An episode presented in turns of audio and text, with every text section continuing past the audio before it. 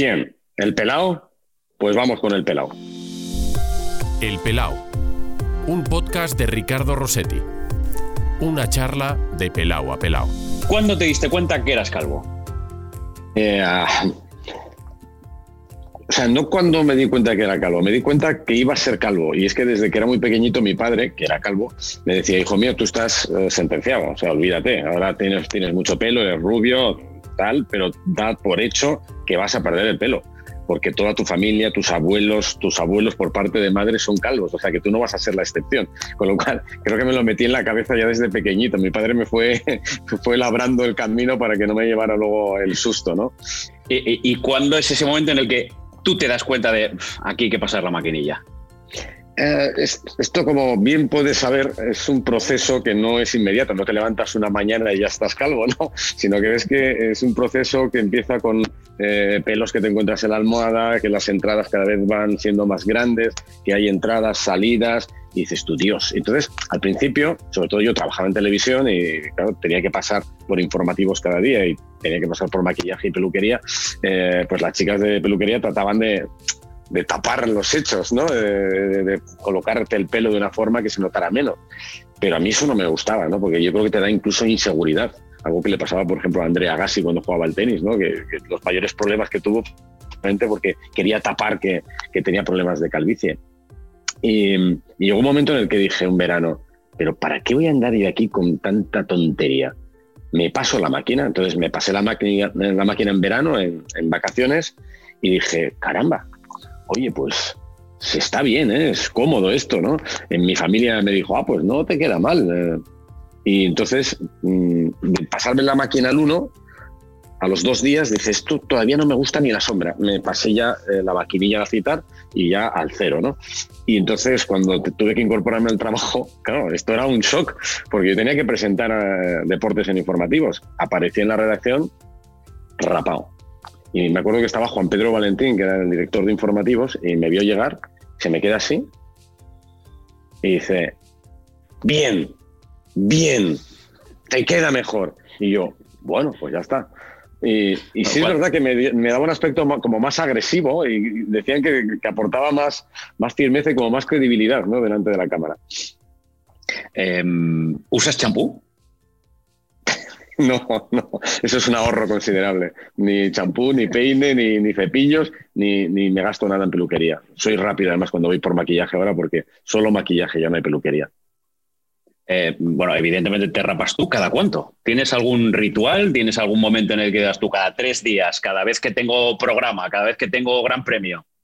Mm, cuando tengo tiempo, cuando me apetece, al, final lo hago ya muy rápido porque he cogido el, truco, ¿no? Y yo creo que en cuestión de dos minutos eh, estoy, estoy rapado. Pero a veces da pereza, no sé, me da más pereza. Cuando voy a tener programa lo hago, o sobre todo cuando noto que empieza a crecer, ¿no? Y, si empieza a crecer, eh, he aprendido también con el paso del tiempo que si lo dejas correr, ¿eh? cuatro días, cinco días, entonces el aceitado no es tan rápido ya no son dos minutos, ya tardas más, porque ya cuesta más, ¿no? Eh, entonces, trato de hacerlo yo creo que cada tres días, así. Dos, tres días. Eh, ¿Tú eres de cuchilla o de maquinilla todo lo que dé? Cuchilla, cuchilla. Cuchilla. Y cuando ves una foto con pelo, ¿te reconoces? Eh, ¿Te reconoces? yo sí, yo me reconozco, claro. Digo, mira, mi aspecto anterior. No, hace mucha gracia cuando cuelgo fotos yo en Instagram eh, de, de, las entrevistas que hacía en el fútbol. ¿no? Colgué hace, hace poco colgué una con, con una entrevista eh, que le hacía a Ronald Koeman. Y, y, claro, yo soy un niño además, es que de, debo tener 20, 24, 25 años y tengo un pelazo brutal. Pero fíjate, yo creo que está más cambiado Kuman que yo. ¿eh? Eh, a mí, si me quitas el pelo y me metes algunos años encima, casi estoy igual, pero Kuman ha cambiado. ¿eh? Te voy a decir una cosa, ¿eh? cuando nos rapamos, si vemos fotos de hace tiempo todavía con un poquito de pelo, parecemos hasta más jóvenes. Sí, sí, sí, es posible. No. Eh, ya te digo, mi mujer está encantada, ¿eh? dice, no, no, has ganado mucho rapándote la cabeza. Y mucha gente que, me, que ve las fotos de, de, mí cuando yo era más joven con pelo, me dicen, oye, pues, pues estás más atractivo sin pelo, ¿eh? Así que bueno, me da igual, ¿eh? aunque no estuviera más atractivo, eh, ya esto no hay vuelta Ahora ya. atrás, ¿eh? No hay vuelta atrás. Antonio Lobato, eh, bienvenido al Pelao. Muchísimas gracias por estar aquí eh, en este podcast tan atípico. y, en esta entrevista que me imagino que será la más rara que te han propuesto en, tu vida. Bueno, no te creas, ¿eh? No te creas. Ha habido entrevistas raras también. Y, me acuerdo que participé en un, en un libro que también iba de tema de calvos. Ah, sí. O sea, no, soy el primero que te dice, oye, que por ser calvo. No, es que además, claro, a mí con los motes que me pusieron en su día, que era el calvo de Telecinco, el calvo de la Fórmula 1, o sea, es que estaba casi en mi apellido, en mi currículum. Eso te voy a decir, debe ser una de las pocas personas, la, verdad es que no conozco, que, el apelativo de calvo nunca ha tenido en sentido peyorativo, o por lo menos yo no se lo percibo, no sé si tú se lo has percibido alguna vez cuando decían el calvo de Telecinco, el calvo de, de la Fórmula 1. Normalmente cuando utilizan esta palabra de calvo es para faltar, para insultar, que en realidad tampoco lo consiguen, porque fíjate tú. También, también es verdad que ha habido de eso. Normalmente cuando hay haters que te dan palos, te, tratan de utilizar el adjetivo, ¿no? De, adjetivo calificativo de, calvo, que es una realidad. Si es que, bueno, pues vale, yo, yo soy calvo, sí. Eh, tú eres bizco, o eres alto, eres bajo, eres gordo, eres flaco, eh, eres rubio, eres moreno, eres listo o eres tonto. Eh, es, evidente que soy calvo y, no pasa nada. O sea, es que no, creo que hay cosas mucho peores, ¿no? Y, insisto, creo que además el, hecho de ser eh, calvo o de, raparme la cabeza ha sido un, de, un, signo de distinción. Eh, y, ha, contribuido a que profesionalmente se me, identificara mucho más claramente. A veces me, me confunden con Maldini, ¿no? pero, pero bueno, son, los menos. También ha pasado por aquí Maldini, también ya, ya, ha estado en el pelado. Eh, por cierto, lo que sí eres ese es el primer oviedista que pasa por aquí, ¿eh? Sí, sí, bueno, no sé quién más bueno, creo que tuviste en, su día Abelardo, que es eh, más bien. sí, lo que pasa es que Abelardo es, de, la, Abelardo es de, mi parte del, río. O sea, en esta ocasión estamos hablando de la otra parte, pero bueno, oye, eh, también, también, también tenía ganas de que, de que pasase alguien con el que hablar de esta rivalidad un poquito por aquí. Pero fíjate que yo no soy buen ejemplo, ¿eh? porque eh, a ver, yo nací en Oviedo, mi madre es de Gijón, mi abuela era de Gijón, pasé los veranos en Gijón y cuando era muy pequeñito yo iba al colegio en Oviedo con la camiseta de churruca del Sporting de Gijón, echándole un par de pelotas a la, vida. ¿eh? Y, sí, y luego, y, por supuesto era del Oviedo, pero también era del Sporting. Y creo, creo recordar, y no me equivoco, que el primer partido de fútbol de primera división que vi en mi vida fue un partido Sporting Las Palmas en el Molinón que ganó el Sporting además 4-0 y evitó el descenso. Sí, eh, bueno, claro, es esa temporada en la que después el Sporting juega además la final de Copa, creo que es contra el Real Madrid. Estamos hablando del 82, si no recuerdo mal. Por ahí, sí, sí, sí, por ahí, por ahí, por ahí debe ser. No te puedo decir el año porque además de pelado ya mis, mis neuronas no funcionan como deberían. Pero sí, sí. O, sea que, o sea que tú eres uno de esos eh, asturianos raros a, los que la rivalidad no. O sea, tú no, no, sé si eres de los dos o, en ese caso tú dices, no, mira, yo soy del Oviedo y al Sporting, pero yo soy del Oviedo. No, yo tengo. Eh, tengo, tengo cariño por los dos equipos, ¿no? los dos equipos de mi tierra. Y he de reconocer eh, que llevo muchos años en Madrid y soy sobre todo rojiblanco atlético, ¿no?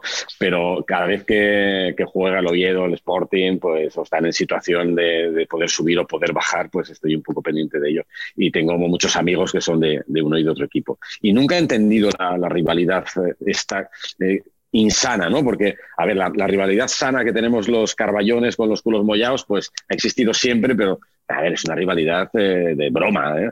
Pero cuando ha habido violencia y ha habido tensiones en, partidos de fútbol, nunca los he entendido.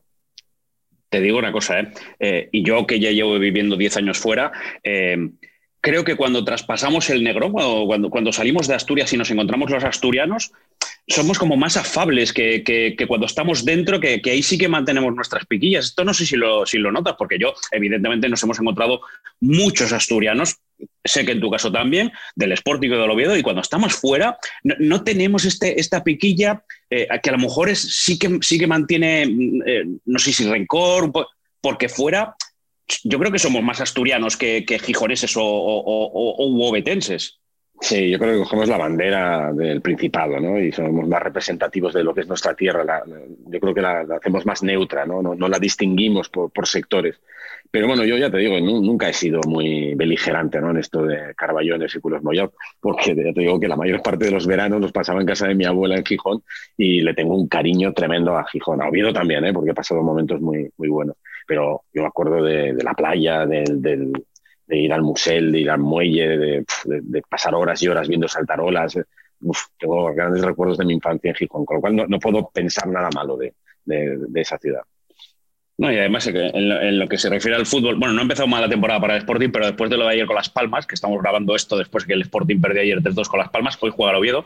Eh, es que claro, hemos vivido, Antonio, épocas de los derbis en primera, que claro, ahora miras un poco la clasificación, bueno, ahora está un poco mejor, porque están los dos en segunda, pero en estos últimos años ha habido momentos de que para el fútbol asturiano, sobre todo lo que ha vivido el Oviedo, ha sido un drama. Sí, bueno, es que el Oviedo estuvo a punto de desaparecer, ¿no? Y, pasaron, pasaron las de Caín.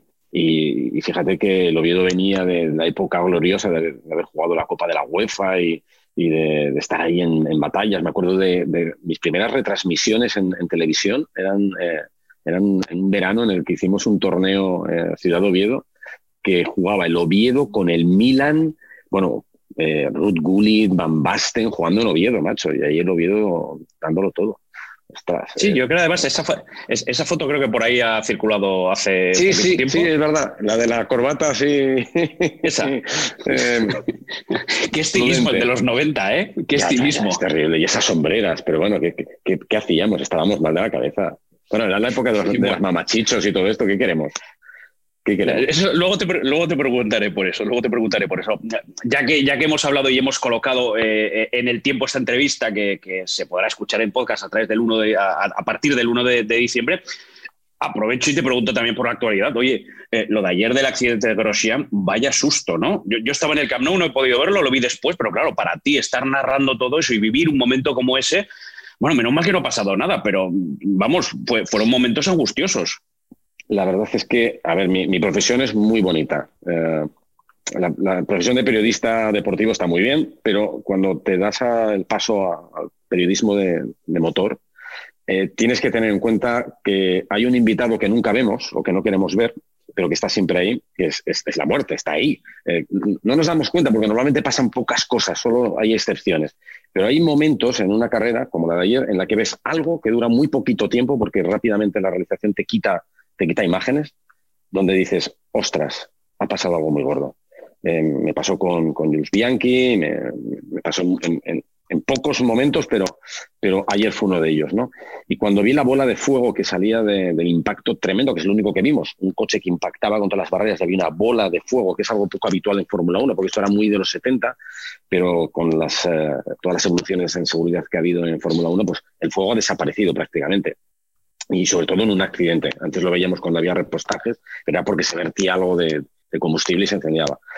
Nos quitaron las imágenes, ¿no? entonces eh, nos, quedamos mirándonos los unos a los otros diciendo, ostras, aquí ha pasado algo muy gordo, aquí ha pasado algo muy gordo. Entonces, eh, pues tienes que poner un poco en, peligro tu, profesionalidad, ¿no? Eh, porque hay un tío que conoces que, puede estar muerto, ¿no? Y, y, estás en directo y tienes que contarlo. Afortunadamente, en este caso, ocurrió que, claro, era la primera vuelta, el coche de, los médicos iba justo detrás y Grosjean salió por su propio pie, con lo cual los médicos informaron muy rápido a la Federación Internacional y la Federación Internacional informó a las televisiones para decirles, oye, que Grosjean está bien, está consciente y está en el coche médico, antes de que nos dieran una imagen. Entonces, eso yo lo comuniqué y a partir de ella nos sacaron la, imagen de Grosjean en el coche. Cuando vi la imagen de Grosjean en el coche, dije, Dios mío, Dios mío, nos ha venido Dios a ver. Eh, luego llegaron las imágenes. Y cuando ves las imágenes, eh, sí, eh, estoy de acuerdo que el, halo le salvó la vida, que las pruebas de impacto que, soportan los coches de Fórmula 1 hoy en día, que son obligatorias, le salvó la vida, que el traje ignífugo de, Nomex le, saltó le salvó la vida, pero la suerte le salvó la vida. Salió por un agujero pequeñísimo que hay entre el halo, el cockpit, que estaba incrustado en las barreras, y los guardarraíles. Un espacio pequeñísimo, donde además Grosjean, que no veía porque tenía la visera eh, derretida, tuvo que hacerlo prácticamente a tientas. Si no sale por su propio pie, no lo hubieran sacado. Era imposible. Y estuvo así todo 27 segundos dentro de, la bola de fuego. 27 ¿eh? segundos. Los trajes de Nomex, eh, la prueba que obliga a la FIA es que aguanten 800 grados durante 11 segundos. 27. Brutal, fue brutal. Bueno, es que, bueno, a mí me lo estás contando eh, y se me está poniendo los vellos de punta. Eh, imagino que tener que contarlo en ese momento, recibiendo toda la información, Antonio, o sea, es, gestionar un montón de, noticias muy delicadas en directo. O sea, sin posibilidad de. Espera un segundo, vamos a ver si lo. Si, si, si, eh, asumimos lo que está pasando. Pero Ricardo, la, buena noticia es que nosotros lo primero que vimos fue a Grosjean. Antes, antes que ver eh, cómo era el accidente, que solamente tuvimos un reflejo desde lejos, vimos a Grosjean sentado en un coche hablando con los médicos. Entonces, eso ya lo cambia todo. Yo me acuerdo cuando, ocurrió, cuando ocurrió lo de Jules Bianchi en, el Gran Premio de Japón de hace ya muchos años, 2013. Eh, fue al final de la carrera. Eh, vimos que había una, una, bandera roja, veíamos que se paraba la carrera, sabíamos que había un accidente. Mm, tardamos en, saber que el piloto que había tenido el accidente era Jules Bianchi. Vimos la grúa, no veíamos el coche. Eh, la información que nos llegaba era con cuentagotas, las imágenes que había eran mínimas. Empezaron a llegarnos a los móviles eh, fotografías tomadas por espectadores o por eh, comisarios desde el otro lado de, la valla donde estaba Jules Bianchi y recibíamos las fotos y no queríamos decir lo que veíamos. Nos callábamos. Me acuerdo de Pedro de la Rosa y yo diciendo, mirándonos eh, asustados y decíamos, no, no lo decimos. por el pinganillo me, decían, Antonio, al parecer está muy mal, está muy mal. ¿qué hacemos? ¿Lo decimos? ¿No lo decimos? ¿Sacamos la foto que está llegando? Y, yo, yo, por el pinganillo, por línea interna, les decía, no, no sacamos nada, no sacamos nada. Lo pasamos francamente mal, francamente mal. Fue terrible, terrible lo de Bianchi. Y bueno, al final fue un accidente terrible, no murió en, el acto, no murió, murió un año después, pero, pero fue muy doloroso para todos. Y nos temíamos que, que, ayer pudiera haber ocurrido algo parecido. ¿eh? Bueno, esta es la explicación por la cual creo que es Ricciardo el que se ha quejado un poquito de cómo se han repetido pero, yo demasiadas veces la, acción. Ricciardo se equivoca porque eh, hay una, hay, creo que hay una diferencia clave y es que eh, antes que sacar una sola imagen, eh, antes nos han dado la, imagen de, Grosjean andando, hablando en el centro médico, o sea, tienes esa imagen, con lo que sabes que no ha pasado nada grave. Luego tienes que meter las imágenes, yo creo que, hay que verlo y además hay que aprender de ello. primero el espectador tiene que verlo y, por supuesto, la Federación Internacional de Automovilismo a partir de ahora con todas esas imágenes, con el, trozo de coche que sobrevivió, con el, estado en el que haya quedado el depósito de gasolina, cómo haya quedado el, mono, el, casco, las botas, los guantes, todo eso se va a analizar y vamos a aprender para el futuro cómo se metió el, cockpit dentro de las dos barreras de, metal, eh, cómo se, abrió esas, se abrieron esas dos barreras y se incrustó el cockpit dentro, eso lo tienen que estudiar también para mejorar todavía más las barreras en los circuitos. Bueno, y que por lo menos Grosjean, que creo que lo único que tiene son las, quema, las quemaduras de, segundo grado en las manos, ¿no? Que creo que es al, salir de, los guardarraíles contra los que, los que tiene el accidente, al tocar eso es cuando se quema. No, no, yo, yo, yo discrepo. No, no, yo, te pregunto, eh, te pregunto, que he leído un poco por encima nada más. No, esa es una versión que ha salido, pero yo creo que realmente eh, estás metido dentro de, un coche eh, durante 27 segundos. La temperatura es tremenda. La visera se derritió.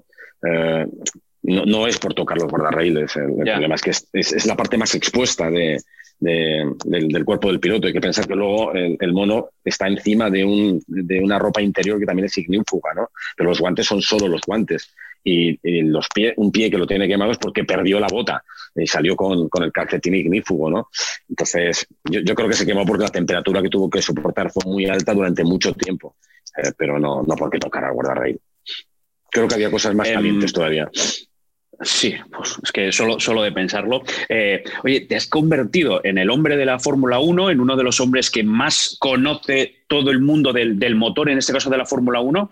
Eh, cuando llegaste a la Fórmula 1, ¿ya sabías? Eh, ¿O eras un tipo que trabajaba en la redacción al que le dicen, oye, a narrar Fórmula 1 y te tienes que poner ahí a, machacarte los codos para conocer todos los detalles? De un mundo muy especializado. A mí me gustaba la Fórmula 1, como me gustaban todos los deportes, pero esto es como si, mm, como si te gusta el fútbol ¿eh? y sigues la, la, actualidad del fútbol y de repente te dicen, no, pero ahora vas a hacer la liga, pero vas a hacerla profesionalmente, vas a hacerla para la televisión o para la radio. Eh, no es lo mismo, tienes que dar un paso adelante, tienes que ir mucho más allá, ¿no? Tienes que eh, mm, fajarte ¿no? Con, información, con estadísticas, empezar a moverte con la gente, conocer cómo, de qué pico a cada uno, conseguir fuentes y tal. Eh, y desde mi punto de vista, y no quiero hacer comparaciones, el fútbol es un deporte bastante sencillo. A ver, tiene sus complicaciones y saber de fútbol y explicar el fútbol bien no es fácil, pero bueno, es, relativamente sencillo si lo comparas con la Fórmula 1. La Fórmula 1 es un deporte de ingenieros y, hay unas... Eh, hay unas complicaciones tecnológicas, estratégicas que son muy difíciles de gestionar. Eh, a mí me gustaba, veía algunas carreras, algunas, no todas, porque bueno, hubo muchas épocas en España que no se podían ver y, otras épocas en las que se podían ver, pero yo estaba currando fuera haciendo fútbol y, fue un marrón. Eh, tuve la suerte de que hubo una salida en falso. Es decir, en el año 2003 a mí me dicen en el mes de finales de febrero que vamos a retransmitir la Fórmula 1, ese campeonato. Y, entonces, digo, en un mes, y me, digo, ostras, ¿y, quién va a hacer esto? Y dice, bueno, tú de momento dirige, vete preparándolo todo, vete a Oviedo que tienes que hacer una entrevista a Fernando Alonso. Y me fui a Oviedo a hacer una entrevista a Fernando Alonso. Pero después, eh, de, un día para otro cambió todo y no retransmitimos en 2003. Pero nos dijeron, no, en 2003 no, pero casi seguro en 2004 sí. Y a partir de ahí empecé a estudiar. Eh, yo, por si acaso voy a empezar a estudiar, ¿no? Entonces me pasé todo un año viendo cosas, eh, preparando, sacando información de, mil sitios, leyendo libros, viendo vídeos y tal. Llegó el 2004 y entonces sí, ese año ya fuimos para adelante. En cualquier caso yo no iba a narrar, yo, yo iba a ser el, el director eh, de director de, la retransmisión pasé a ser el director y el presentador del previo y nos faltaba un narrador. Y, me acuerdo, me acuerdo la, presión, la angustia, la ansiedad que yo tenía porque se acercaba la fecha y, yo estaba componiendo el equipo, pero nos faltaba la figura del narrador. Y le, me acuerdo que le llevaba a Juan Pedro Valentín, que era mi responsable, le llevaba eh, cintas de, presuntos narradores. Y no, no pasaba del segundo cinco, me los quitaba y decía, no, no, busca otro. pero, a ver, es que no hay, no hay narradores, no hay narradores de Fórmula 1. Entonces probábamos con algunos de fútbol y tal, pero me los descartaban todos. Y de repente un día eh, me llama Juan Pedro y me dice, Antonio, ven a mi despacho, que tengo narrador. Y yo, y yo bueno, fantástico. me, voy para allá, entro en el despacho y yo, ¿quién, quién, quién, quién? Y entonces me tiene el mando del vídeo y dice, mira, este, pam. Y pone el vídeo en marcha. Entonces aparece eh, las imágenes de ciclismo del Giro de Italia. Tardé, tardé como cinco o seis segundos en darme cuenta de que el narrador de ese Giro era yo. entonces, cuando me doy cuenta que soy yo, le miro y digo yo, no, no, no, no, no, no, no, no, no, no, no, Juan Pedro, no, no, no, no, no, no puedes hacerme esto, no puedes hacerme esto. Y me dice, sí. Y además está hablando ya con Pablo Basile. Vas a narrar tú. Y yo, tío, no, no, yo no puedo, yo no puedo narrar esto. O sea, yo no puedo presentar, no puedo narrar, no puedo dirigir. dice, sí, sí, lo vas a hacer. Y, ahí me vi metido en un marrón descomunal que tenía que hacerlo todo, era el hombre orquesta además. Cuando llegué a la Fórmula 1 descubrí además que no había nadie, ningún personaje de ninguna televisión que hiciera lo que hacía yo, que de hecho, eh, flipaban conmigo todas las teles internacionales porque yo presentaba el previo y hasta nueve minutos antes de que arrancara la carrera yo estaba en la parrilla. Y en algunos circuitos, eh, recuerdo por ejemplo Australia, que lo tuve que ensayar, eh, la distancia desde la parrilla hasta la cabina eh, puede ser fácil un kilómetro y pico.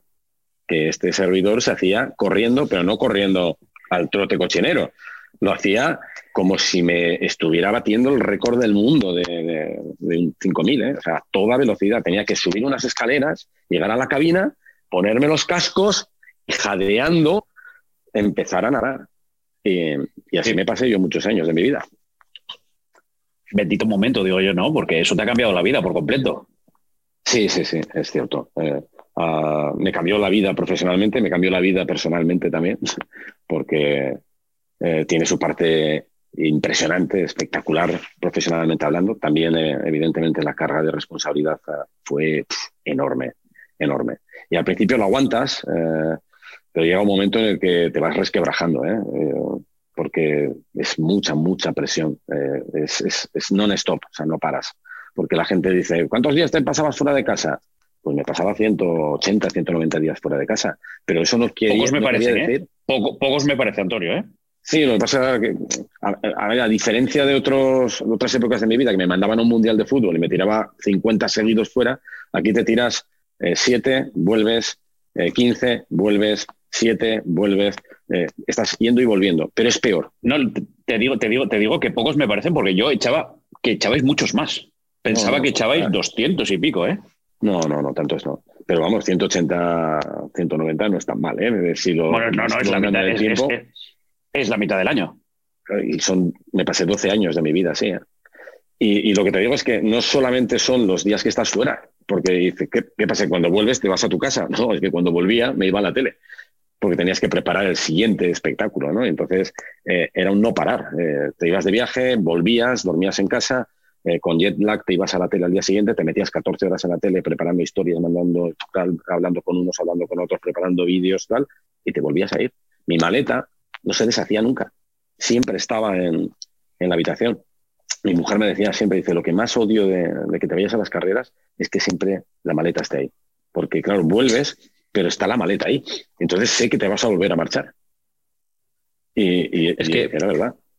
Yo, yo, yo no, tengo tu vida, eh, eh, porque los viajes en el fútbol, mm, hablabas de los mundiales, al final la liga es uno sí, uno no, uno sí, uno sí, uno sí, la Champions y tal, pero no te voy a decir que me veo reflejado, pero algo parecido en, otro orden de cosas es lo que, lo que me pasa a mí.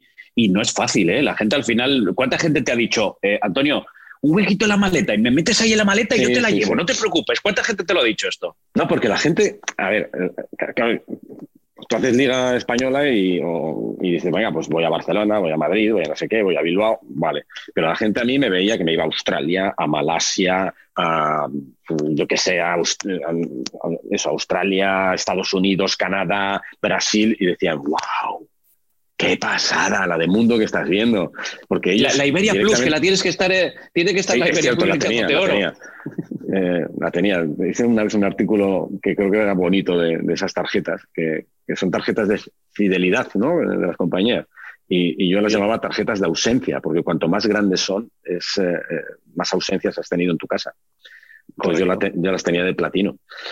Imagínate el nivel de ausencia que tenían en mi casa de mí, ¿no? Bueno, pues la gente ve esos viajes y dice, caramba, es que eres un privilegiado, estás todo el día viajando. Porque ellos piensan que tú, eh, cuando viajas a esos sitios, es como cuando viajan ellos. Ellos viajan en turismo normalmente, a, pasárselo bien. Sí. Pero no entienden que eh, yo he estado pues como 12 o 13 veces en Australia y, y he visto el aeropuerto de Melbourne en la ciudad de Melbourne porque dormías dentro, porque es urbana la carrera, el circuito de Albert Park. Y una vez, una vez, eh, me llevé mi mujer y como había que irse luego a, Malasia, eh, me, pude ir a, a, Sydney tres días. Pero no he visto nada más de Australia, ¿no? Entonces es un poco triste. Me acuerdo una vez que estoy en Turquía y, y en la puerta del paddock me aparecen unos, unos aficionados españoles con banderas y tal. Y dice, Antonio, ¿qué pasa? Y yo, hombre, ¿qué tal? Y dice, tío, no te vimos ayer. Y yo, ¿dónde? Eh, aquí. Dice, no, estuvimos en la discoteca Reina y pensábamos que te íbamos a ver. y yo, perdona, pero es que yo, cuando salí del circuito a las 10 de la noche, eh, comí algo rápido en el restaurante del hotel mío y me fui a dormir, porque es que hoy eh, eh, me he levantado a las 6 de la mañana para venir aquí. Pero anda ya, si tú seguro que estás todo el día de fiesta y tal. Digo yo, madre de Dios. Qué equivocada está la gente.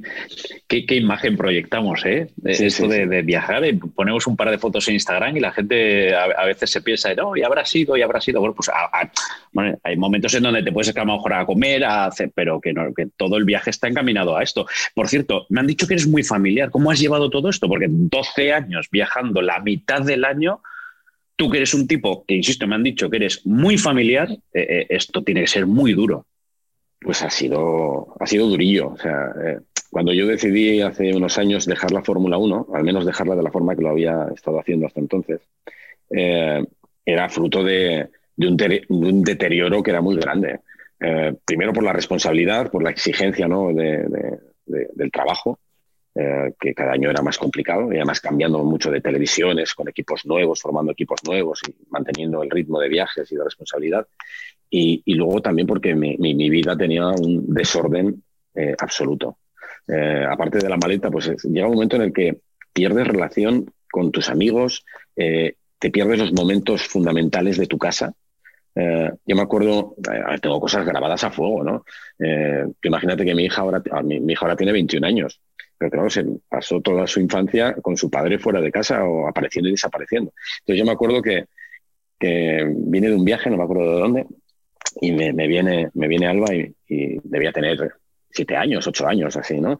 Y, viene, papá, papá, papá, eh, el, hay un me han, me han cogido a mí para ser la protagonista de, de, un, de una obra de teatro musical que vamos a hacer y tal, West Side Story, soy la protagonista. Y yo, ¿cuándo? ¿Cuándo? Y me dice, mírate. Pues ya sabía que en mi, en mi teléfono eh, estaba la agenda, ¿no? dice, mira, mira, a ver, el 24 de no sé qué. Y eso que tú estás mirando la agenda diciendo, por favor, por favor, por favor, que no haya gran premio, que no haya gran premio. Y llegas al día 24, que es viernes, y dices, entrenamientos del Gran Premio de Alemania. Entonces ella me ve y digo yo, joder, chique, estoy en, estoy en Alemania. Dice, bueno, no pasa nada, como siempre. Y te quedas roto, no. O sea, es lo siguiente. Y, tú dices, Dios, eh, mm, me, merece la pena. Ah, o sea, profesionalmente estoy ganando mucho, ¿no? Eh, pero personalmente estoy perdiendo tanto que, ostras, te empiezas a plantear cosas, ¿no? Eh, no, solo esto, o sea, yo en el año 2007 eh, mi mujer tiene, la encuentran un bulto en, el tiroides. Y, em, y, yo me paso el año eh, viajando y ella se pasa el año haciéndose pruebas, haciéndose biopsias en las que yo no estoy. Las afronta sola. Y al principio pensabas que no era grave, que iba a ser un bultito y tal, y al final es un, es un cáncer. ¿eh? Y, y yo estoy fuera. Y, me acuerdo más que coincidió que cuando la operan a ella del, tumor, y sale el médico que en principio pensaba que iba a ser bueno, pero sale con la cara torcida diciendo que era una cosa muy chunga. Afortunadamente está bien ¿eh? y lo hemos superado. Eh, es, es, la semana en la que eh, todo el mundo se vuelve loco porque dicen que, que, Fernando Alonso se va a casar ese fin de semana en, en, Maldivas con Raquel del Rosario. Y yo estoy metido en un hospital eh, pensando que mi mujer se va, o sea, que se puede morir. Y, recibo llamadas de todo tipo, de, mucha gente. hasta una llamada de televisión española, ¿eh? para preguntarme si era verdad que se casaba Fernando Alonso. Y tú tienes ganas de mandar a todo el mundo a la mierda, de decir, dejadme en paz, me importa un carajo Fernando Alonso, que se case, que no se case, la Fórmula 1, me importa un carajo todo. O sea, mi, vida se está deteniendo, ¿no? y me acuerdo que en mi tele, que era Tele5, pues estaban Claro, mis compañeros me llamaban, oye Antonio, que dicen esto, que dicen esto, que dicen esto. Yo sabía que no, que no se casaba porque ya se había casado, ya lo sabía. Eh, y entonces, pero no podía decirlo, ¿no? Entonces me acuerdo que me llamó mi, compañero de deportes y me dice, Antonio, es que están aquí como locos y dicen que vamos a salir con ello, que vamos a decir que, se casa.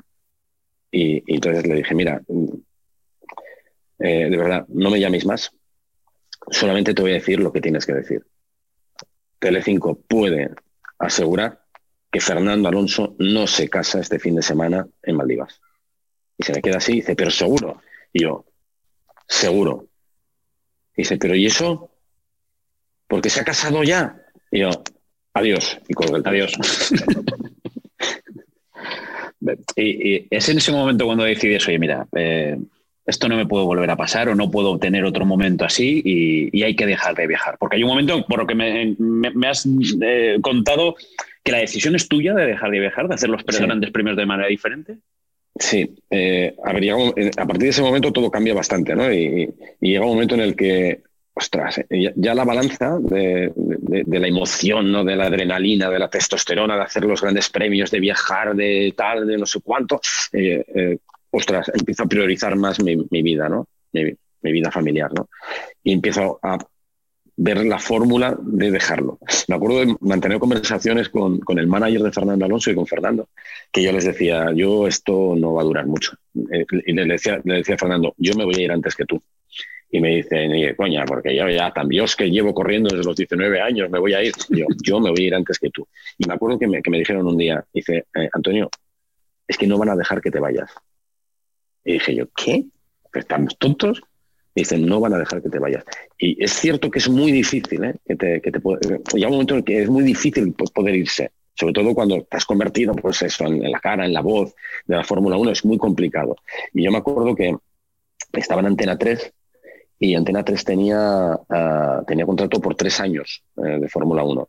y habían, estamos a punto de terminar el, segundo año de Fórmula 1 y yo siempre he renovado año a año porque no quiero, soy como Guardiola, ¿no? No quiero largas distancias, ¿no? Porque si alguien se cansa de mí, quiero que tengan posibilidad de, de, desprenderse de mí, de librarse de mí. Y si yo quiero librarme de, de acabar con esto, también quiero, ¿no? Y, y entonces yo estaba dispuesto a dejarlo, a que fuera la última. Pero quedaba un año de contrato. Entonces, cuando acaba la temporada, me acuerdo que hacemos una despedida eh, eh, muy emotiva, porque mi intención era dejarlo. Yo me quería ir ya. Y me acuerdo que acabó la temporada y me llamaron de la tele, oye, Antonio, que tenemos que, tenemos que seguir, que tenemos que renovar. Y yo, es que no quiero renovar. ¿Cómo? Dice, no, no, perdona. Eh, es que nos queda un año, Antonio, no nos hagas esto y tal. ¿Qué quieres? ¿Qué quieres? Y, yo, mm, es que no, no, quiero seguir con esto. Es que ya no me merece la pena esto. Y dice, pues eh, pídenos lo que quieras. Y, y yo, hombre, habría una posibilidad de seguir este año si puedo hacer las carreras desde aquí, desde Madrid.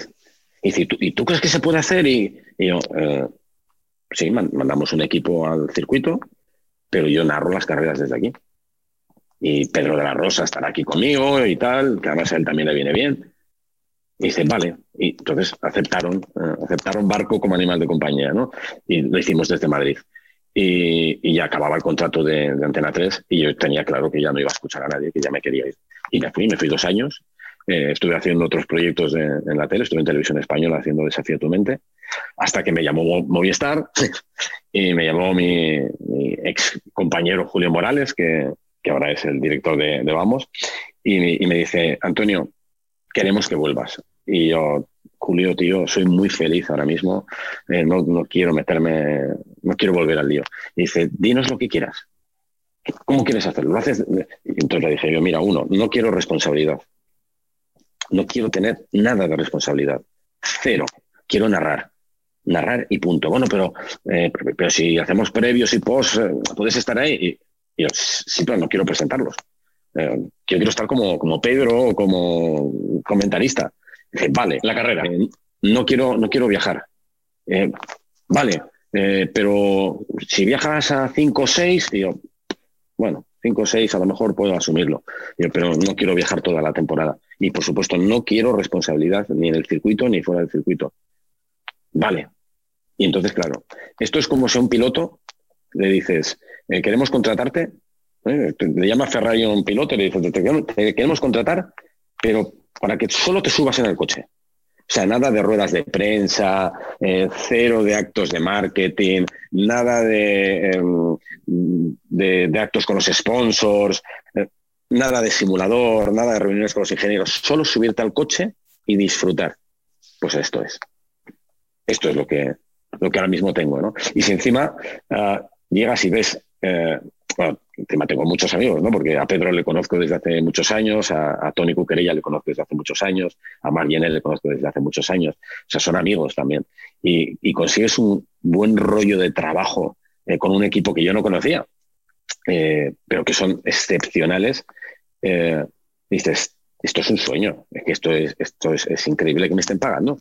me pagan por esto. Si, no, lo digas muy alto, ¿eh? Ya, pero yo casi lo hacía gratis. Y me lo paso, me lo paso pues genial. ahora nos lo pasamos muy bien. Luego, además, ahora eh, no solo son las carreras, sino Vamos sobre Ruedas, que es el programa semanal que tienes. Sí, sí, sí. Eh, vamos sobre Ruedas, eh, esa, es, una idea que teníamos hace mucho, mucho tiempo de hacer un programa de, de moto divertido. en el caso de Vamos sobre Ruedas, además está, está arropado porque tenemos mucha información de Fórmula 1, ¿no? Que, que también es como casi la mitad del programa, pero luego sobre todo hacen muchas locuras, muchas cosas divertidas. Y esto lo tenía yo en la cabeza desde hace mucho tiempo. Y, bueno, surgió la idea, lo sacamos adelante. Eh, va muy bien, eh, creo que la casa está muy contenta con él, que queremos mejorarlo, eh, hacerlo no, más divertido, pero que sea todavía un poquito más didáctico. Y, la verdad es que nos lo pasamos genial. En los rodajes es una pasada. Muchas veces eh, el resultado de los reportajes eh, es que no es, forzado ni ficticio, es que nos, partimos de risa, eh, nos picamos de verdad entre nosotros. Es que os metéis en unos embolados a veces que tiene tela. Yo he visto alguno de los programas y alguna de las pruebas es como, madre mía, ¿dónde se están metiendo? ¿Dónde están metiendo a este? Sí, sí, sí, sí. sí. es así, pero bueno, yo creo que es divertido, es muy, es muy divertido. Y ya te digo que, sale fácil. Ah, antes, me decías, 2003, em, eh, año en falso, Telecinco a punto de dar la Fórmula 1 y, oye, que vayas a Oviedo a, entrevistar a Fernando Alonso. ¿Es cuando lo conoces? Sí, sí, sí.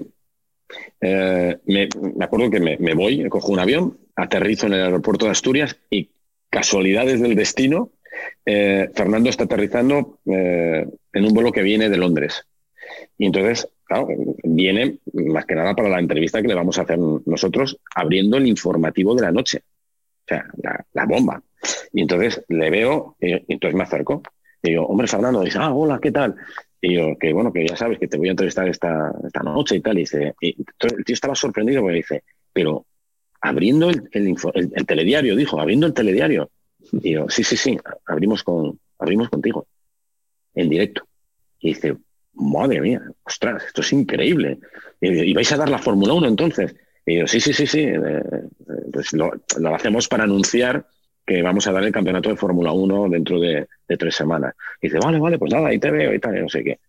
Y, y cuando termino la conversación con Fernando, recibo una llamada de la tele y me dicen, oye, que se ha caído lo del campeonato, que no lo damos este año, que lo probablemente, casi seguro, en 2004, pero este no. Y, yo, oye, que acabo de estar con él, pero hacemos la entrevista. Y dice, sí, sí, sí, la entrevista la hacemos igual.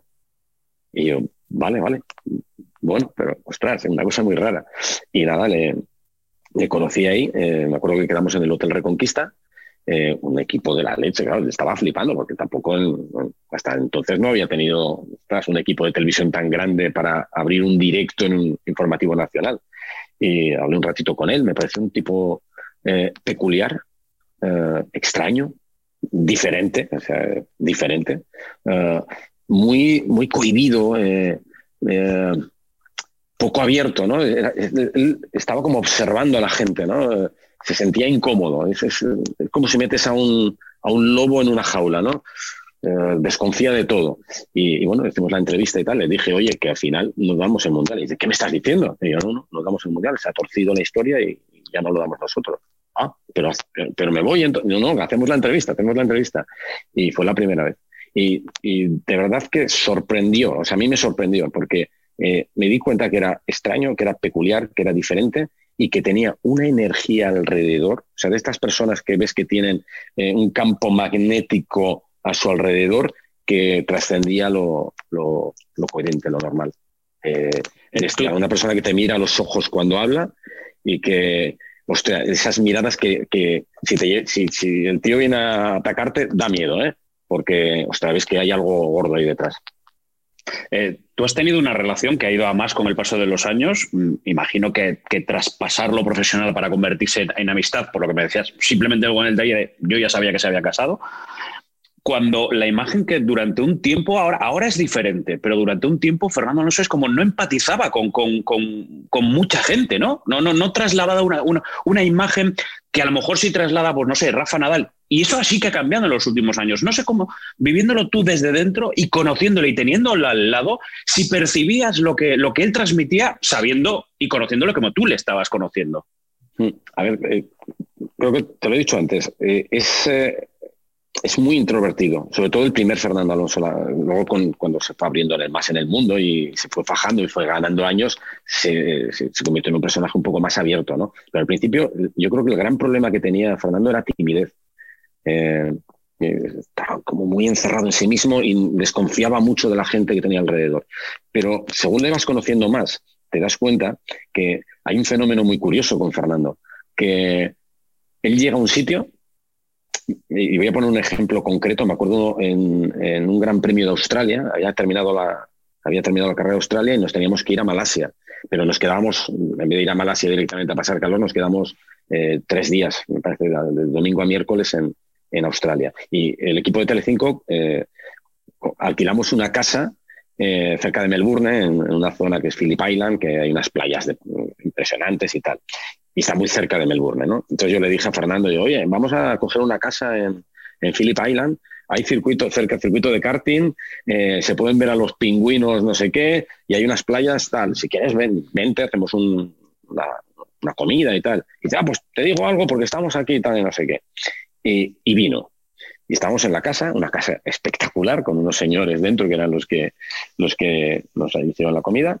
Y llegó Fernando con, con su manager, Luis García Abad, con su fisio, Fabri, y con Raquel del Rosario, ¿no? Y entonces llegaron y todo el mundo, eh, todos los que venían en esa comitiva, pues, hombre, Antonio, ¿qué tal? Oh, vaya pedazo casa, tal. Fernando, ¿qué hizo? Fernando llegó, se sentó en un sofá y empieza a escrutar a la gente. Entonces dice, Antonio, vale, este le conozco, amigo, bien. Eh, el cámara, ah, vale, sí, este es, eh, le conozco, Adolfo, vale, no hay problema. El ese es el productor, bueno, sí, este no. Oh, un tío que no conozco, un técnico. Este debe ser no lo conozco, pero no me, molesta, no, me agobia. Vale, bien, bueno, no hay problema. Eh, oh, oh, dos personas desconocidas, los dueños de la casa, los australianos. Entonces yo le presento, eh, Fernando, este es eh, Martin y este, esta es su mujer, no sé qué. Ah, esto to esto you, Vale, no, no me agobian, no. Son prudentes, bien, vale. Entonces ya de repente Fernando se levanta del sillón y ya viene a hablarme y dice, ah, oye, pues está bien la choza esta y tal, no sé qué. Y coge al técnico que no conoce y le dice, o sea que tú, tú quieres el técnico. Ah, o sea, tú eres el, verdaderamente importante ¿no? del equipo, porque estos son todos unos matados. Sin ti esto no funciona y tal, no sé qué. Entonces, oye, hay una mesa de billar. Venga, tú, seguro que eres malísimo en esto. Os, os meo a todos aquí, no sé qué, no sé cuánto. Y se convierte en el rey de la fiesta. Se convierte en el maestro de ceremonias, en la piedra angular sobre la que pivota todo. Y entonces ya ve que está cómodo, que no hay peligro, que nadie le agobia, nadie le, se siente en, en zona de confort. Y entonces es el auténtico Fernando. Pero claro, si no llega a sentirse cómodo, entonces se mantiene dentro de su coraza y puede parecer distante, borde, antipático, pero en realidad no lo es. Yo creo que algunas veces me, recuerda a mí mismo que, hace muchos años yo era muy tímido y entonces muchas veces parecía antipático. O, mi mujer, cuando, cuando esto de, la fama fue creciendo con la Fórmula 1, se me acercaba gente y me decía, hombre, lo va total. Y ¿qué pasa? Y mi mujer me decía, pero tío, eres un borde. Y yo, ¿lo que quieres que le dé? Le doy dos abrazos, un abrazo, un beso. Y decía, no, hombre, pero es un poco... Y, eso poco a poco lo vas, lo vas aprendiendo, ¿no? Y, vas soltándote más, ¿no? Y, y Fernando le ha pasado lo mismo con los años, con la madurez, pues yo creo que ha dejado de ser tan tímido y ahora va un poquito más, más abierto.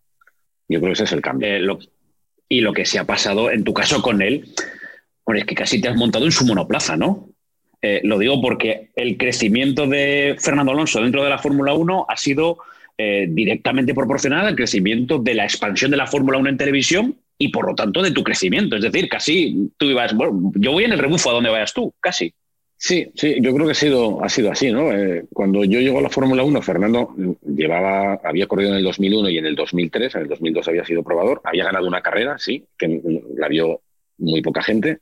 Eh, llegué yo, eh, a mí la gente me conocía de, los informativos, pero bueno, pero los dos empezamos a caminar en paralelo, yo soy como el narrador de, sus gestas y, claro, tanto la fama y evidentemente el, desarrollo profesional de, Fernando es exponencial y el mío igual.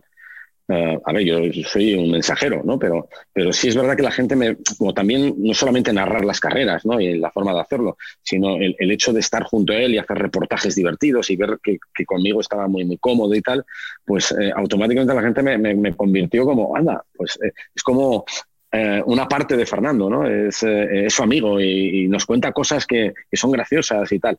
Entonces, mm, caramba, fue, fue, sí, yo creo que fue un camino paralelo hacia, hacia arriba.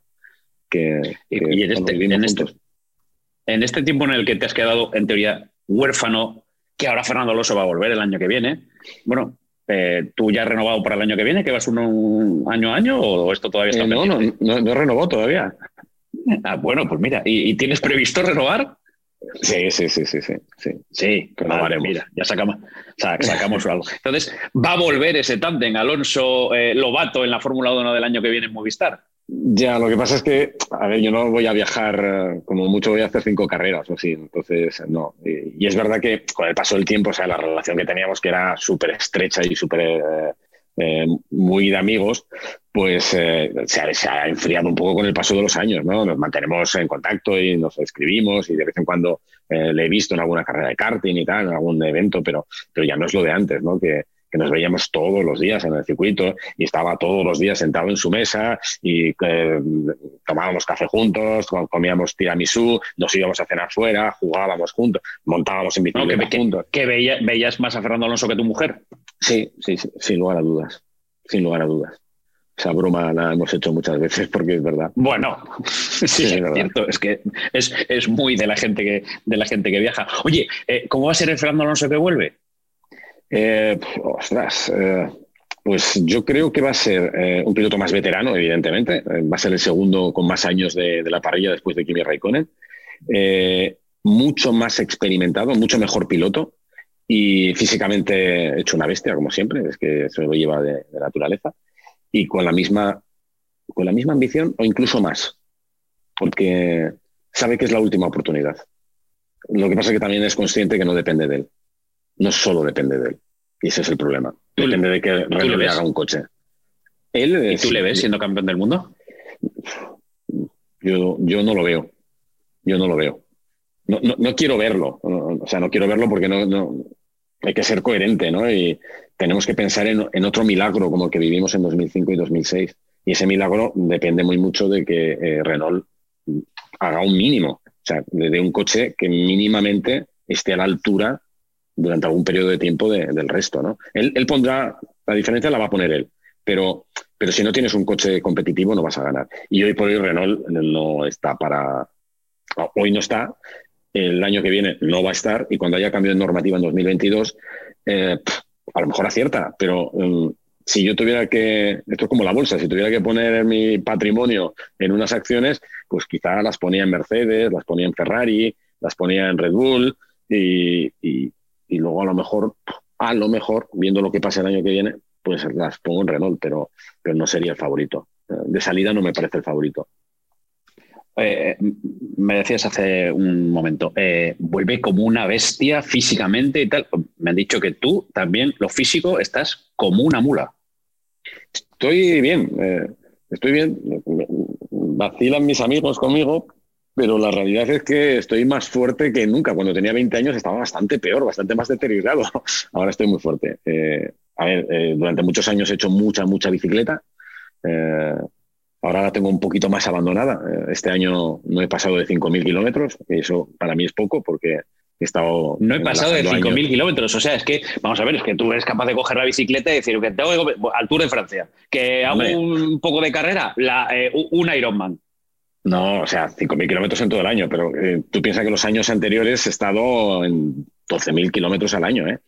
He corrido pruebas eh, físicamente demandantes. ¿no? He corrido tres Titan Desert en Marruecos, en el desierto. He corrido una Mongolia Bike Challenge. He corrido una Titan Tropic en, en Cuba. a ver, he corrido muchas carreras que normalmente, que la gente normal el ciclista aficionado normal no, no, no corre, eh, porque son extremadamente bestias.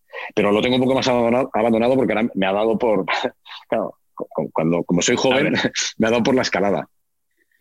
¿Por la escalada? Por la escalada. ¿Cuándo te vas al Everest?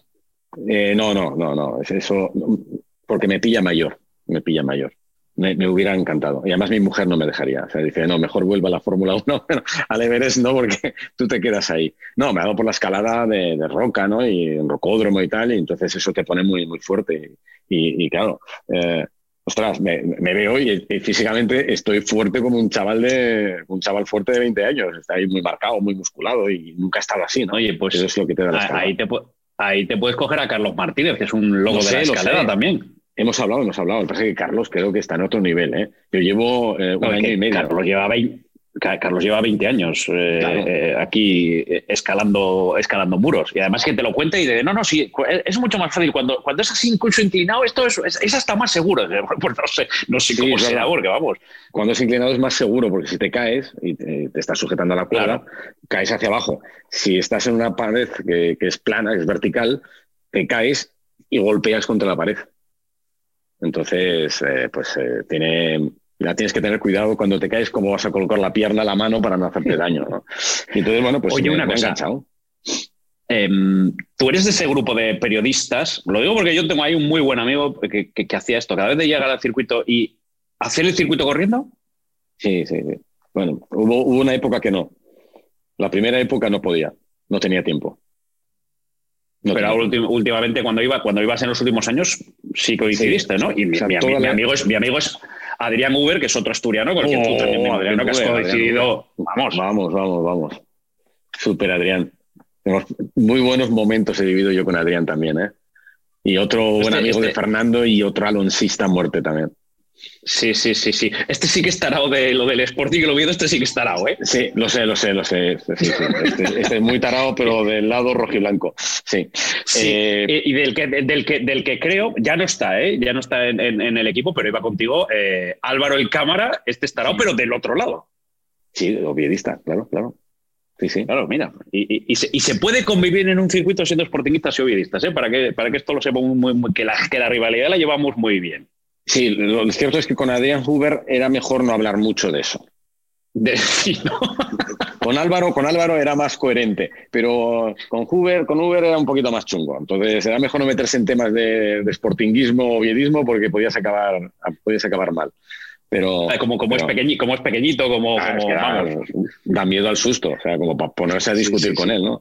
Pero, pero sí, y, con Uber, con, tanto con Adrián como con Álvaro, pues eso, salíamos a correr. Pero ya te digo, la primera parte de, mi vida en la Fórmula 1, toda todas las temporadas de Telecinco, imposible porque yo era el hombre orquesta y lo hacía todo. Cuando llegó Telecinco, bueno, ya tenían ir a Juanco, eh, tenía más ayuda y entonces podíamos correr.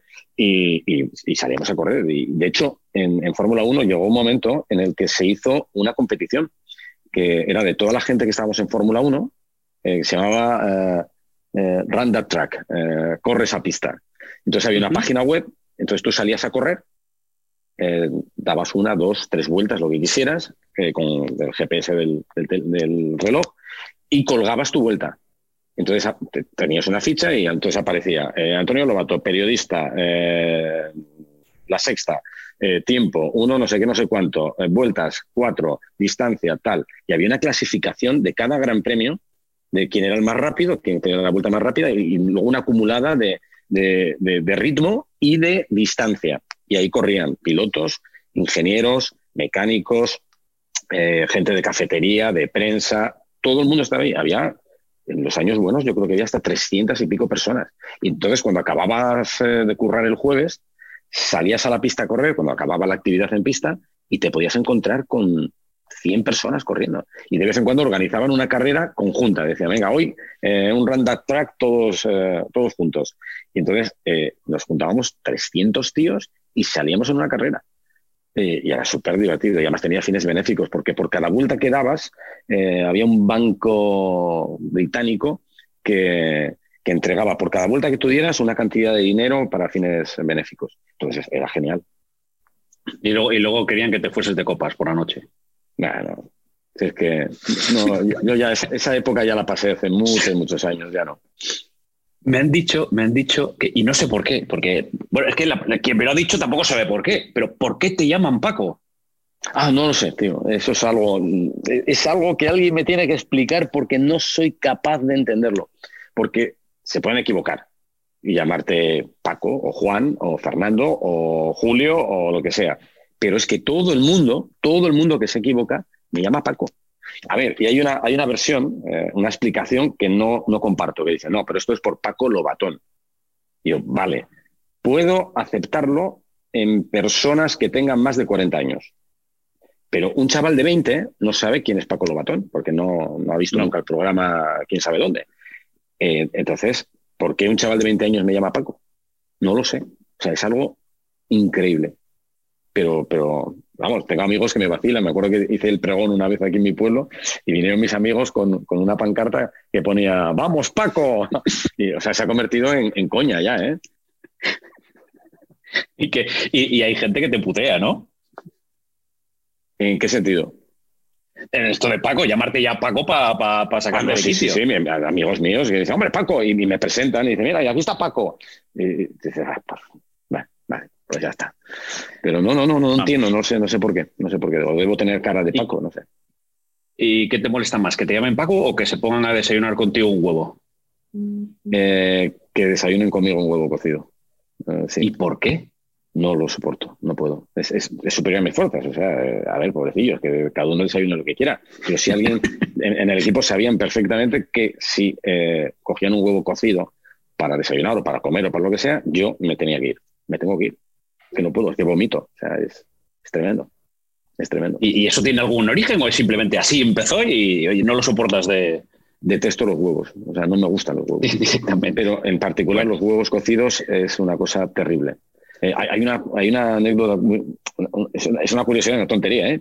¿eh? me acuerdo una vez que no sé dónde estábamos, en algún lugar del mundo, y estábamos en el mismo hotel, Fernando Alonso y yo. ¿eh? Y entonces, eh, pues yo, buffet, cojo tal, y le veo, y digo, ah, ¿estás desayunando? Dice, sí, siéntate, que estoy solo. Entonces me siento, y entonces los dos teníamos un huevo.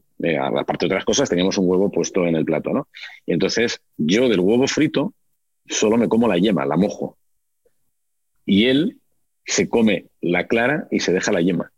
Y entonces fue muy divertido porque se quedó mi huevo con el agujero de la yema y su huevo eh, con la yema. Y yo, caramba, la próxima vez cogemos un huevo para los dos y así aprovechamos.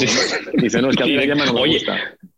O intercambiar los platos y, os acabéis eh, el plato del otro. Eh, antes de ir con la última tanto de preguntas, que lo estoy viendo, lo estoy viendo ahí detrás de ti y, me resisto a preguntarte, lo de la guitarra eléctrica. Ah, sí, bueno, esa es otra de, mis locuras también. Eh, también a la vejez viruelas. Eh, me dio por aprender a tocar la guitarra cuando estaba en la Fórmula 1. Eh, entonces me compré, bueno, primero tenía la guitarra española de, mi hija, que daba clases. luego me, me compré una guitarra, bueno, me compré una guitarra que la tengo aquí, pero te momento que te voy a enseñar y todo. ¡Ay! Sí, sí, sí, sí. Si puedo sacarla. Que lo vas a flipar. Me compré esta guitarra. Tienes varias, ¿eh? He visto. Sí, sí, tengo varias. He visto. Tengo esta guitarra, que es una guitarra Madre eh, silenciosa. Y, con esta empecé eh, realmente a, bueno, a tocar, a aprender. Y la ventaja de esta es que tú haces así, y si no me equivoco, le quitas esto y se queda en nada.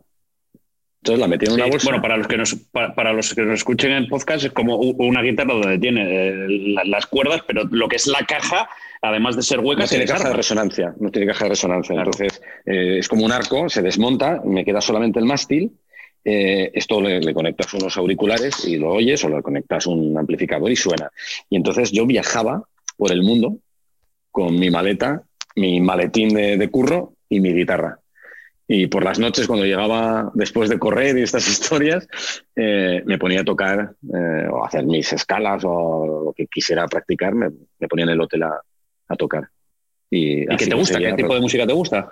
Desde, estoy abierto a todo. O sea, a mí me gusta desde, desde ACDC a Pablo Alborán. O sea, imagínate. sí, todo el espectro. ¿Y qué tocas? Tocar, tocar, no toco, o sea, destrozo más que nada.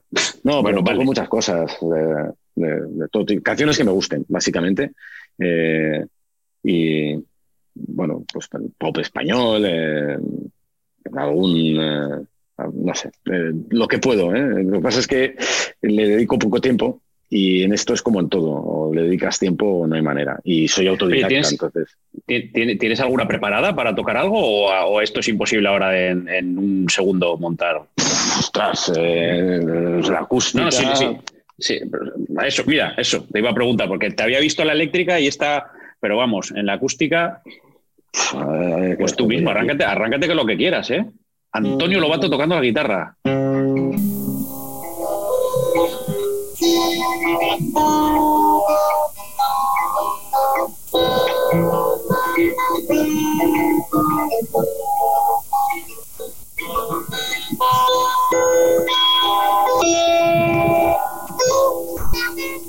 Bueno, en fin, eh, los nervios. No te preocupes, no. No, no, no, no, no, ha estado bien, ¿eh? Ha estado bien.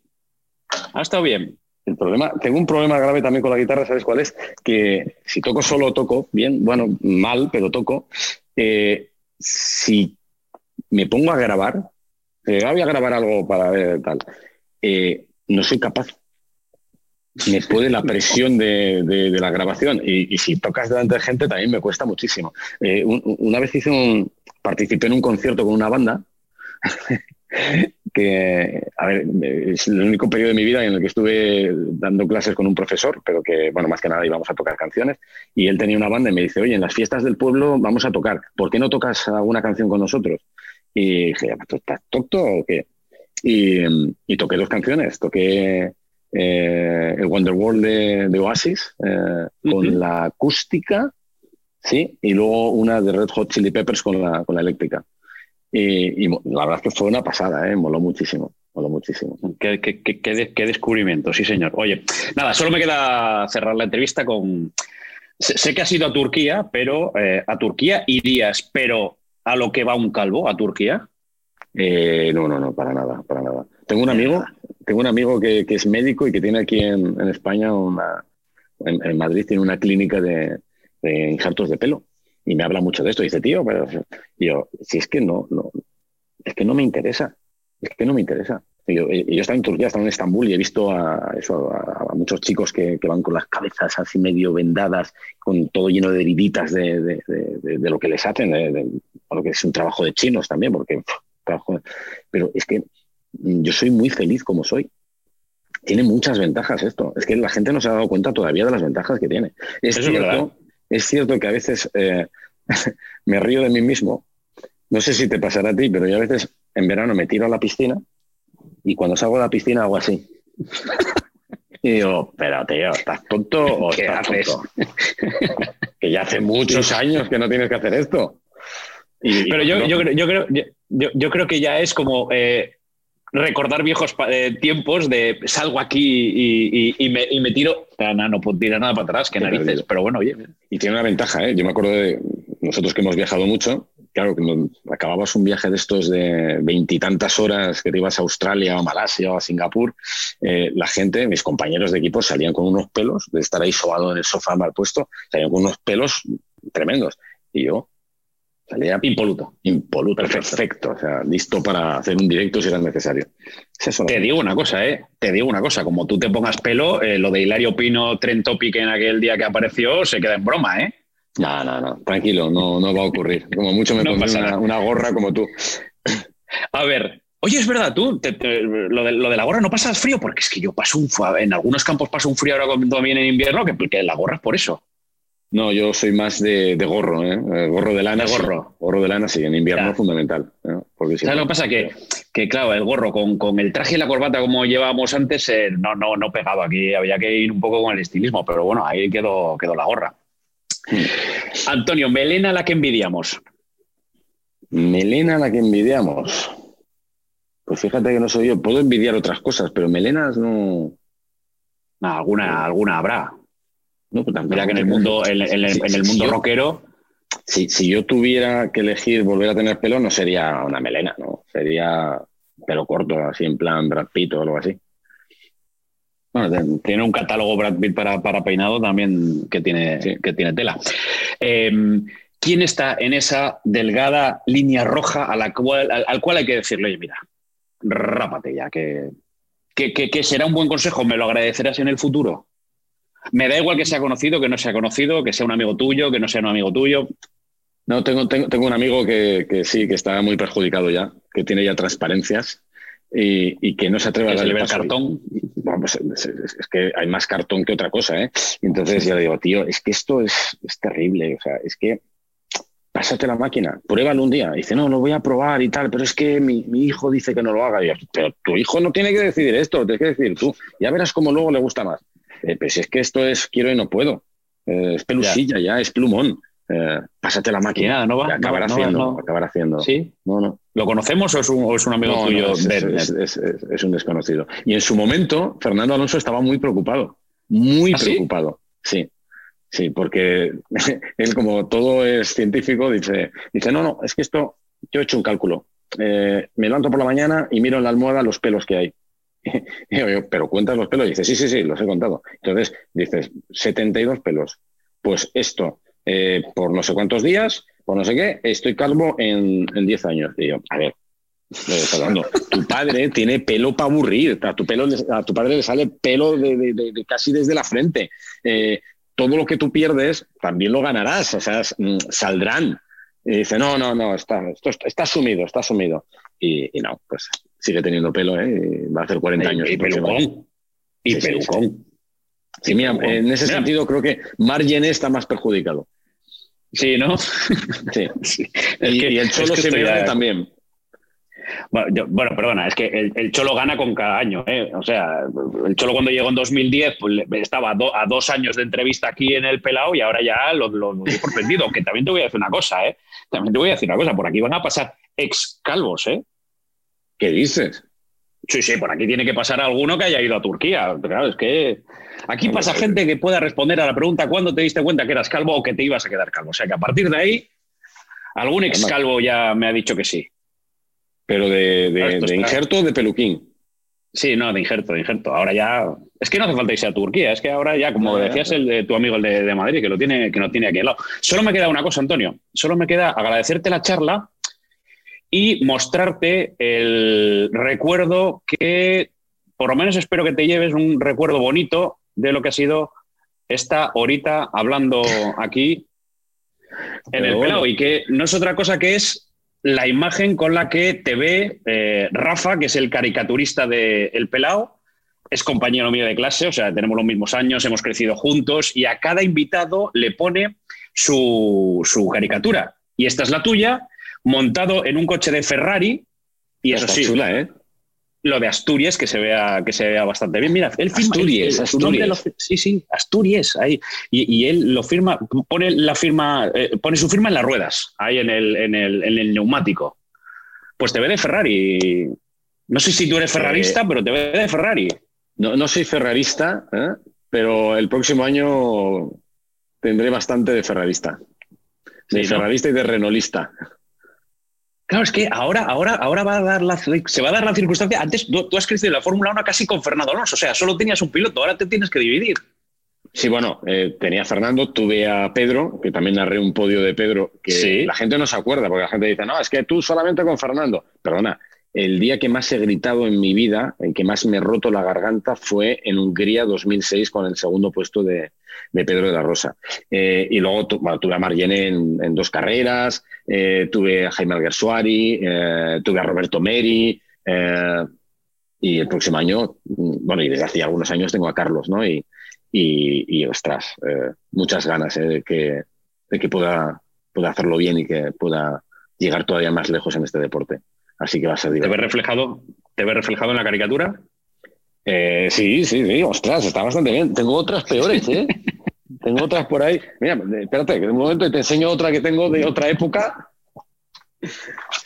de cuando yo estaba en el fútbol. Mira, la puedo juntar, ¿eh? Para juntar deportes. La que me vamos, mira. Y esta. Vamos a, vamos a juntarla otra vez. Mira, ah, bueno. Sí, lo pasa, claro, esa, esa yo creo que es anterior. Mira, aquí ponemos las dos. Sí. Dos, dos caricaturas. Oye, mira, estoy mejor, ya, de aquí. Estoy mejor en la vuestra que, en esta, ¿eh? que aquí tengo una pinta. De aquella, de aquella ya, ya, ya, te habías, ya habías perdido el pelo.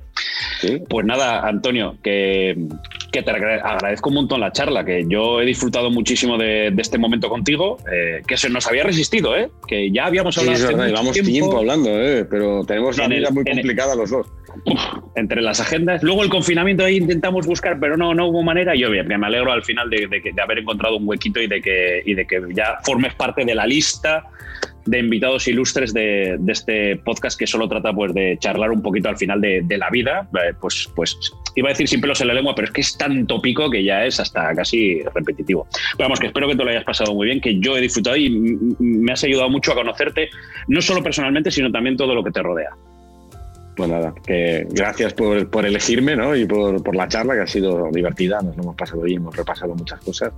Y, nada, que te seguiré viendo ahí por los campos de fútbol. Eh, cuídame al Atleti si les ves por ahí alguna vez.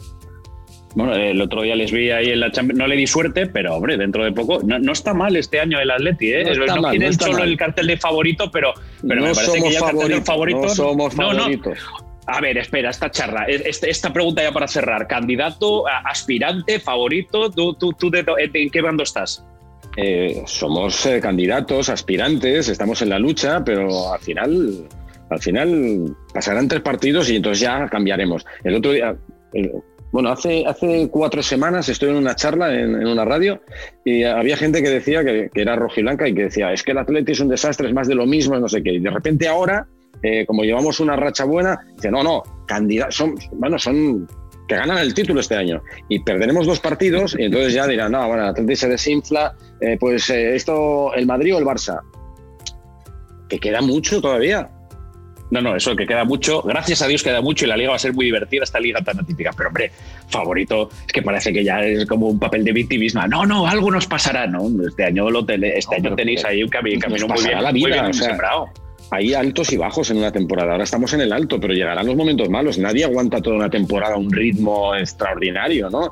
Y, tendrá problemas el Atlético, está metido en todas las competiciones. Entonces, bueno, calma, partido a partido, partido a partido, no nos volvamos locos y sobre todo que no haya malicias, porque sois malos. La gente del Madrid y del Barça dice, bueno, este año ganáis la liga, como para meter presión. Es que lo hacéis con, fin de meternos presión. No, no, a mí no me metas en ese saco. Yo con el Sporting ya tengo bastante, ¿eh? O sea, ya vale, ahí. bueno, Antonio, que muchísimas gracias. Nada, a ti. Un abrazo, Ricardo. El Pelao. Un podcast de Ricardo Rossetti. Una charla de Pelao a Pelao.